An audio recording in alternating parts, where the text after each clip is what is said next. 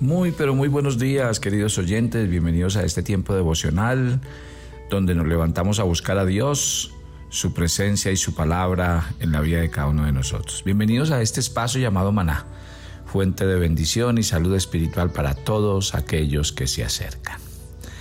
Estamos hablando de santidad y mire lo que dice Colosenses capítulo 3 versículo 5. Haced morir pues lo terrenal en vosotros. Fornicación, impureza, pasiones desordenadas, malos deseos y avaricia, que es idolatría.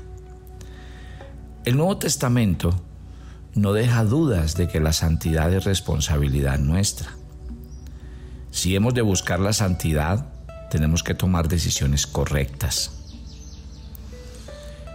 Miren, es fácil mirar cuando las personas en cuestión particular del pecado. Dicen, estoy orando para que Dios me motive a dejar esto. Y uno no puede entender esa expresión. Motivado para abandonar el pecado. Porque lo que esa persona está diciendo en realidad es que Dios no ha hecho lo suficiente. Cuando ya hemos estudiado en esta serie que Dios ya nos hizo libres y que ya el hecho de que nosotros hagamos o dejemos de hacer es una decisión personal. Pedirle a Dios de esa manera es postergar la necesidad de enfrentar nuestra responsabilidad. La acción que debemos cumplir es la de el texto que acabamos de leer. Hacer morir las obras malas de la carne. Pablo lo dice de esa manera hagan morir lo terrenal en ustedes. Entonces vamos a estudiar esta mañana qué significa la expresión hacer morir. Algunas versiones pueden ustedes encontrar la palabra mortificar, que según el diccionario, mortificar significa destruir la fuerza, la vitalidad o el funcionamiento de, dominar o amortiguar. O sea que hacer morir los actos malos del cuerpo, por lo tanto, es destruir la fortaleza y la vitalidad del pecado que trata de reinar en nuestro cuerpo. Entonces usted y yo debemos tener claro que la mortificación, a pesar de, ser algo que hacemos nosotros, no puede llevarse a cabo solamente con las fuerzas propias.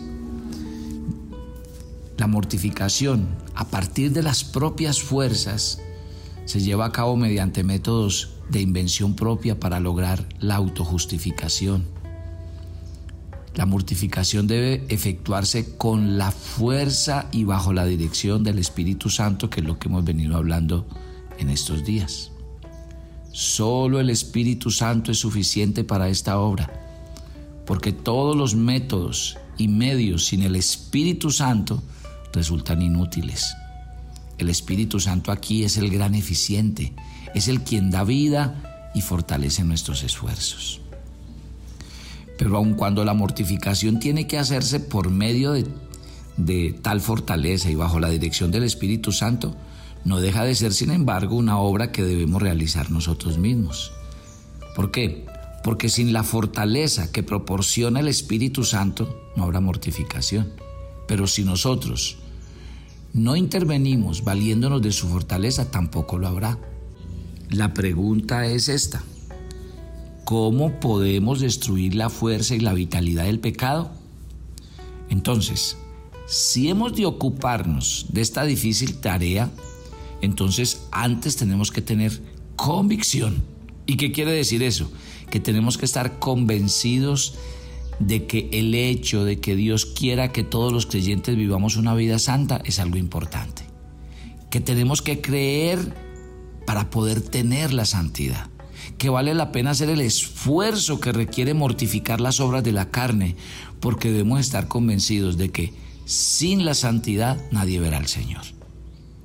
Ahora, no solamente tenemos que estar convencidos en cuanto a la necesidad de vivir una vida santa, sino que tenemos que convencernos de la misma necesidad con respecto a aspectos particulares en los que debemos aprender a obedecer, como decíamos el día de ayer.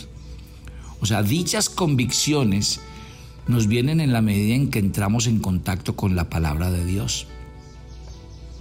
Miren, nuestra mente se ha acostumbrado en medida excesiva a los valores del mundo, incluso después de hacernos creyentes, porque el mundo nos, nos rodea constantemente para moldearnos a su sistema de valores y nos bombardea desde todas partes con tentaciones para hacer ceder a la naturaleza pecaminosa.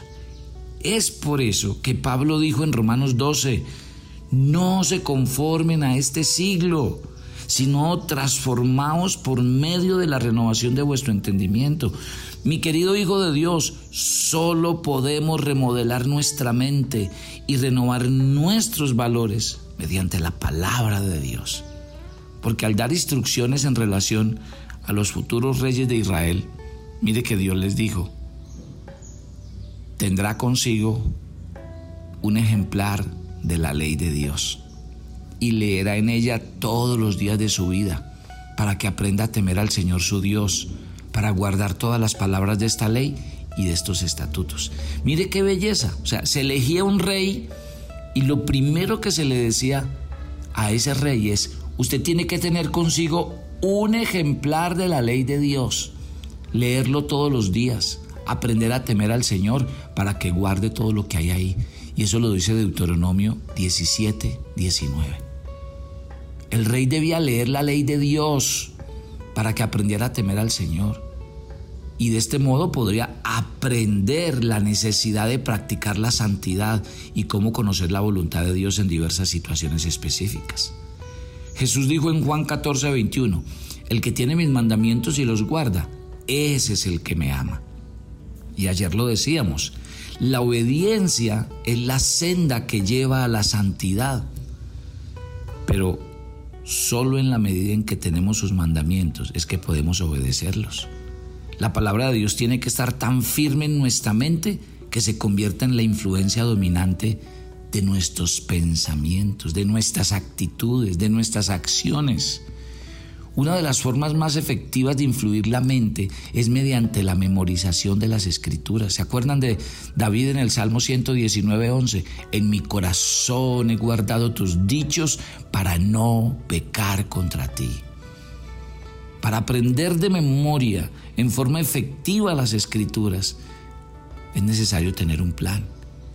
Y el plan debe incluir una selección de versículos bien elegidos un sistema práctico para aprender dichos versículos, un medio sistemático para repasarlos a fin de mantenerlos frescos en la memoria y reglas sencillas para proseguir la práctica de aprender de memoria las escrituras por mi propia cuenta. Yo les cuento como experiencia personal que para mí ha sido vital memorizar la Biblia. ¿Por qué? Porque este versículo es clave. Cuando el Espíritu Santo trae la Biblia a, mi corazón, a mi mente, inmediatamente entro en alerta, porque es que esa es ese es el secreto de la palabra de Dios guardada en el corazón. Que cuando la Biblia le dice a uno, ojo con esto, ojo con esto, entonces uno entra en un sistema de alerta y eso es una bendición, ¿sí? Entonces, recuerden, esa es una de verdad que para mí es un excelente consejo en este tema. Naturalmente que la meta de la memorización es la aplicación de la escritura a nuestra vida, tampoco es tenerla en la cabeza y yo, no, porque mediante la aplicación de la escritura a las situaciones de la vida real, creamos en nosotros, como le digo, un sistema de alerta, pero también un tipo de convicción que nos ayuda a triunfar ante las situaciones que tan difícilmente nos hacen caer. Si ven entonces que cuando nosotros enseñamos cosas como por ejemplo la memorización, no son actos robóticos, o sea, no le estamos diciendo a usted que se aprenda la Biblia para que la recite como un lorito. No, claro que no. El acto de, de memorizar la Biblia tiene una profundidad inmensa y sobre todo en este contexto, por ejemplo, mire, de tener un corazón limpio, de vivir una vida santa. Mire lo importante que es la Biblia en este momento. Ahí es donde uno le empieza a encontrar sentido a todo esto. Cuando usted tiene en su corazón la Biblia, la Biblia le va a ayudar a tener vida, actitudes, pensamientos santos, prácticos de la vida. ¿Sí? Y se lo, se lo digo así, mire, por ejemplo, una vez oí un testimonio de, de alguien, de un cristiano que me decía, toda la vida busqué la forma de evadir impuestos, de no. Y él dice que una vez mientras leía la Biblia y leyó el, pasaje de Romanos 13:7, pagad a todos lo que debáis, al que tributo, tributo, al que impuesto, impuesto. Él dice, usted no sabe lo definitivo que fue. Y, y me propuse algo, dijo, dijo esta persona. Voy a memorizarme este versículo. Pero él dice que la memorización de ese versículo lo llevó a una convicción y eso fue a cambiar de actitud. Mire qué belleza tan solo ese detalle. Este hombre dice, Dios me convenció, me convenció. O sea que la Biblia hizo un proceso de influencia en mi acción y, y desde hoy, desde aquel día me gobierna hasta el día de hoy. Eso es importante. O sea que, ojo, si ve que aquí estamos hablando ya de la santidad práctica. Estamos hablando de cómo alcanzarla. Estamos hablando de cómo vivirla.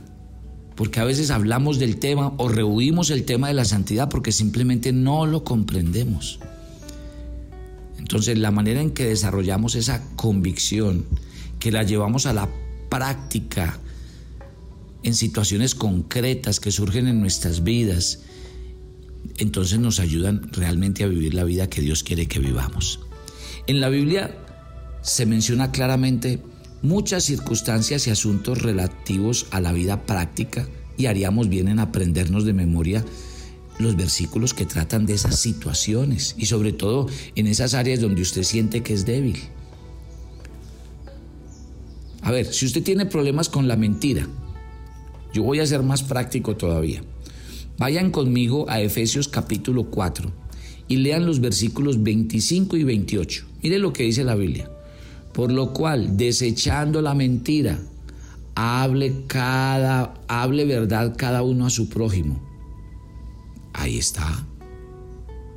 Coja ese versículo y dígale, Señor, esto tiene que ser revelación para mí y yo tengo que dejar de, mentir, que, que, mentir deje de ser un hábito en mi vida, que yo no mienta tan fácilmente, tan repetidamente. Si ven mi querida familia, a estas cosas me refiero.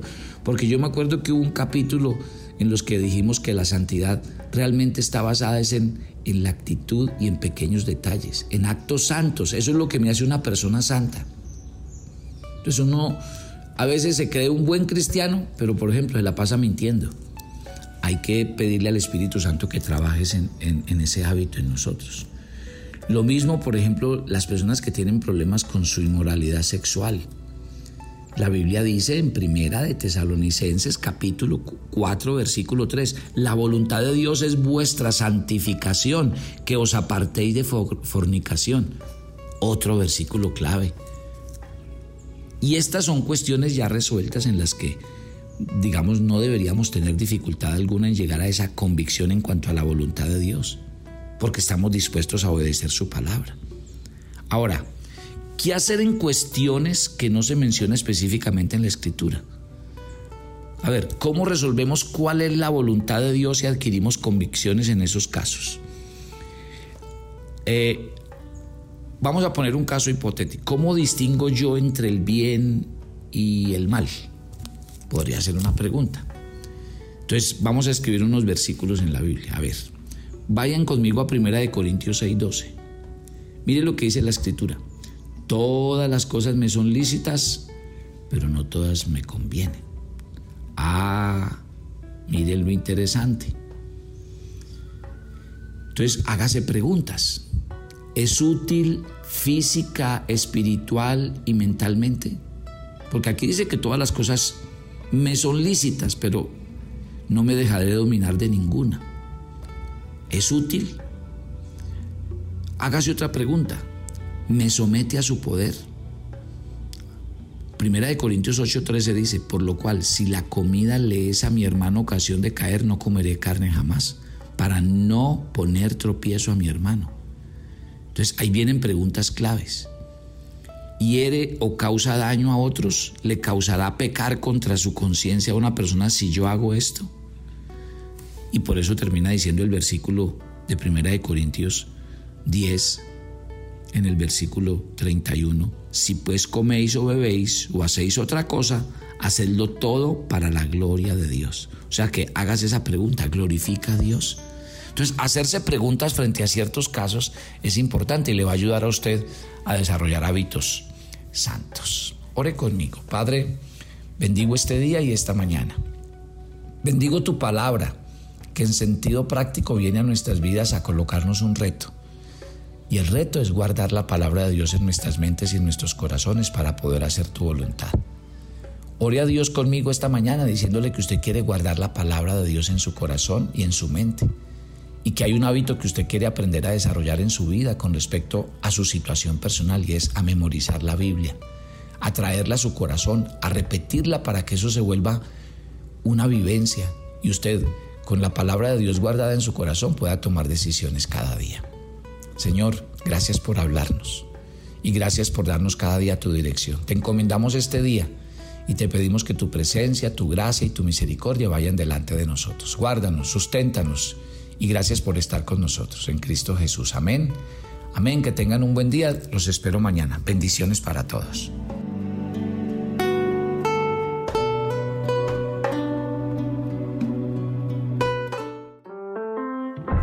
Toma tu agenda devocional maná. El pasaje sugerido para la lectura en tu devocional personal el día de hoy es Hechos 5 del 12 al 16. Podemos quedarnos solo con el milagro o vivir una vida al lado del Señor Todopoderoso.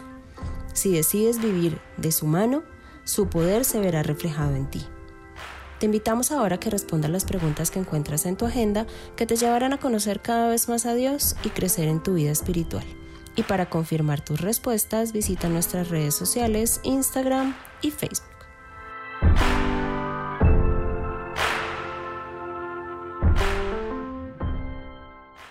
¿Quieres enterarte de nuestros temas, reuniones y devocionales? Suscríbete a nuestro canal de YouTube Devocional Maná y da clic en la campanita de cualquiera de nuestros videos para activar el recordatorio. El maná era diario se recogía muy temprano en la mañana. Cada uno recogía según su necesidad y se recogía por familias. Muy pero muy buenos días. Bienvenidos a este tiempo devocional donde nos levantamos a buscar a Dios, su presencia y su palabra en la vida de cada uno de nosotros. Maná, el alimento espiritual diario que no puede faltar en nuestras vidas. Conduce Carlos Ríos.